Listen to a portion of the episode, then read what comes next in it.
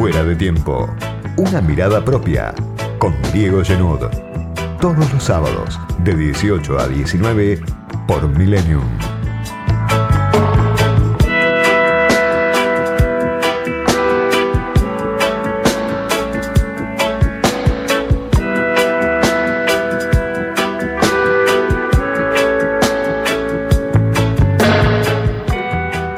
Avión presidencial está llegando a estas horas a La Paz para la asunción de Luis Arce como presidente de Bolivia. Alberto Fernández viaja con Felipe Solá, con Julio Vitovelo, con Eduardo Valdés, con Juan Pablo Biondi, el vocero. Y la sorpresa en el avión del albertismo, Máximo Kirchner. Va Fernández para lo que considera la coronación de un de un gran éxito político de su gestión, el haber salvado a Evo Morales prácticamente en un operativo combinado con López Obrador y el haber contribuido en alguna medida a que eh, el MAS recupere el poder en un proceso que dirigió Evo Morales desde Argentina. También Fernández y esta comitiva que incluye a, incluye a Máximo Kirchner vuelve a la Argentina para ver a Evo Morales cruzar desde La Quiaca hasta Villazón el lunes.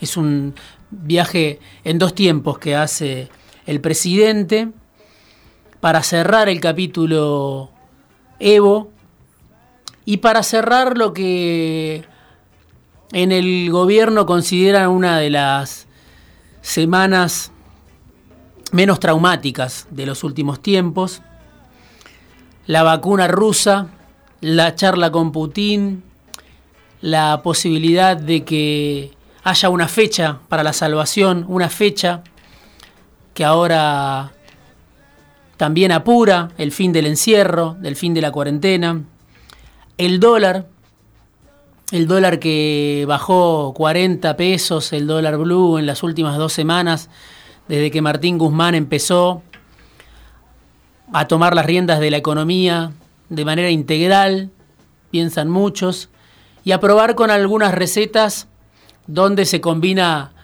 mucho de ortodoxia y algo de, de heterodoxia, con un dólar, con un bono atado al dólar que para muchos es muy riesgoso, pero que le da al gobierno algo de tiempo, le permite sacar el problema del dólar de la tapa de los diarios del minuto a minuto,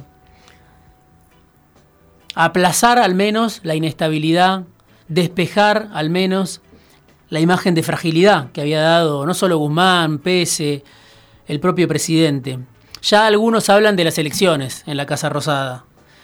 Es muy fácil cómo se pasa en la Argentina del pánico al alivio, del alivio a la autosuficiencia cómo enseguida se cae en el no pasanadismo y ya está pasando en algunos casos, en algunos funcionarios del gobierno.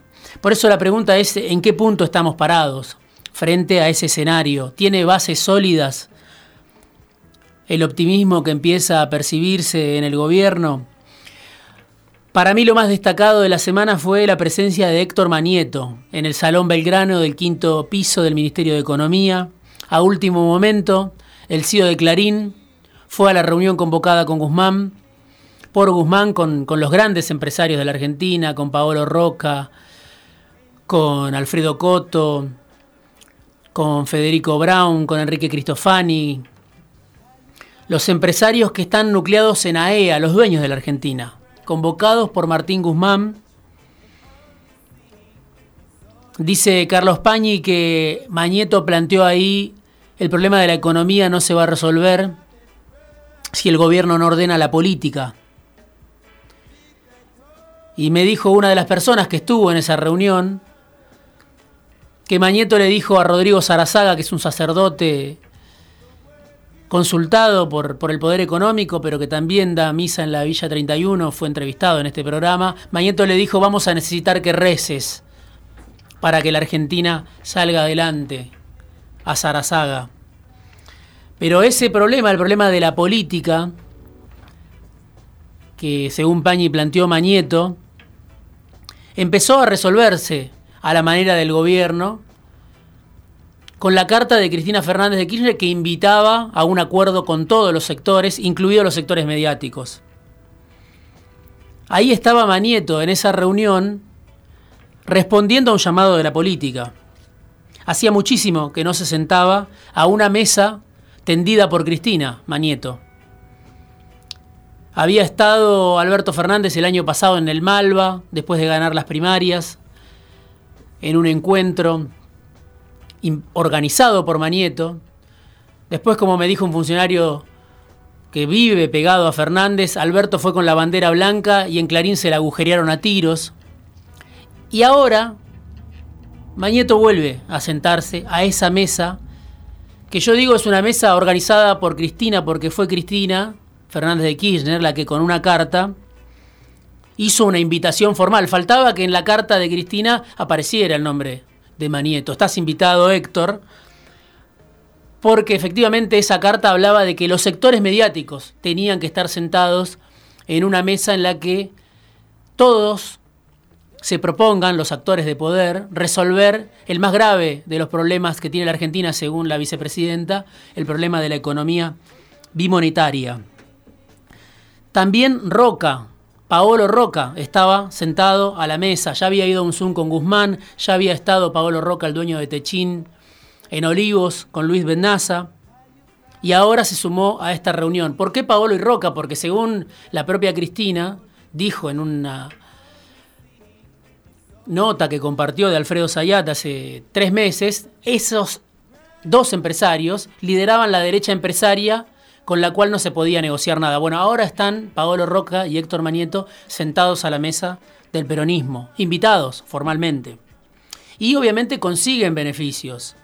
En el caso de Paolo Roca, consiguió que el gobierno le abra la puerta al plan gas en vaca muerta para recibir los subsidios que van a recibir la mayor parte de las petroleras para aumentar la producción de gas.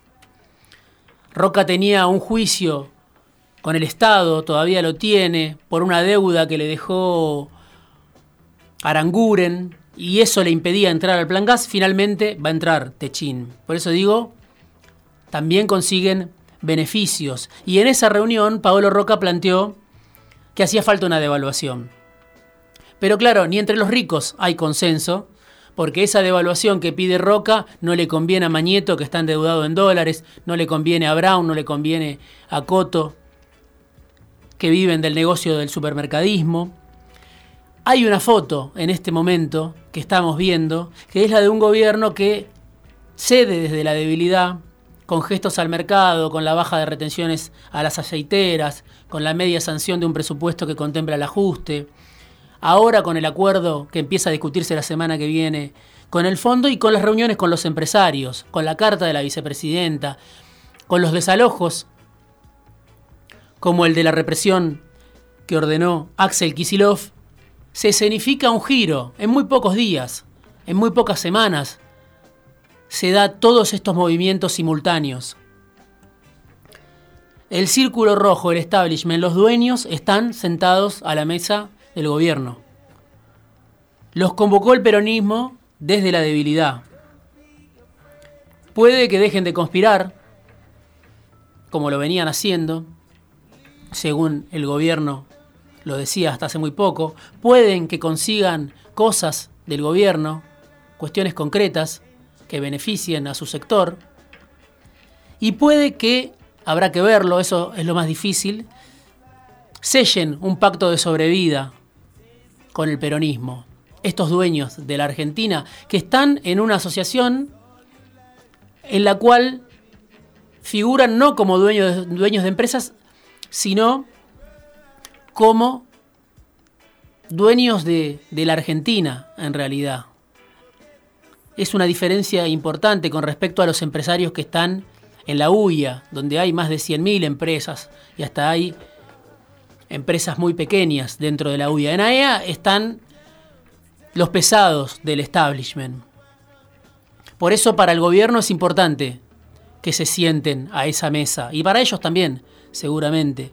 El problema es lo que en esa reunión del quinto piso del Salón Belgrano del Ministerio de Economía planteó el sacerdote Rodrigo Sarazaga, que hay un sector que se cayó a la pobreza en los últimos años de Macri y sobre todo ahora, durante los meses de cuarentena y pandemia, y que es un sector que no tiene mediación social. No estaba hablando Sarazaga del sector que está en la base de la pirámide social, que quizás recibe la asignación universal por hijo, que quizás recibe algún otro tipo de compensación y que además tiene una mediación que le llega a través del Estado, a través de la Iglesia, a través de los movimientos sociales, son sectores que están organizados en muchos casos, contenidos en muchos casos. Sarazaga no hablaba de ellos, hablaba de los que se cayeron a la pobreza, de la clase media baja, que perdió el trabajo, que perdió la changa, que tiene un kiosco, que tiene dificultades para llegar a fin de mes y que lo único que recibía era el IFE, el IFE que ahora Martín Guzmán piensa ajustar, eliminar, como parte del esfuerzo que hace el ministro de Economía para reducir el déficit fiscal y para ir rápido a un acuerdo con el Fondo Monetario Internacional.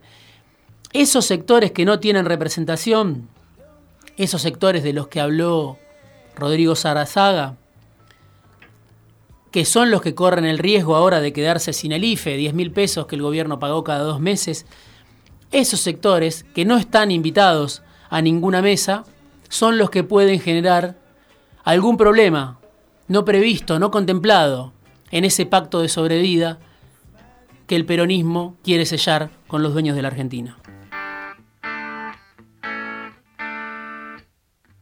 Opiniones, comentarios, críticas, sugerencias. Escribinos por Twitter a arroba otro guion bajo periodista y arroba fuera del tiempo guion bajo. He looks out a window without glass. The walls are made of cardboard. Newspapers on his feet, and his father beats him because he's too tired to beg.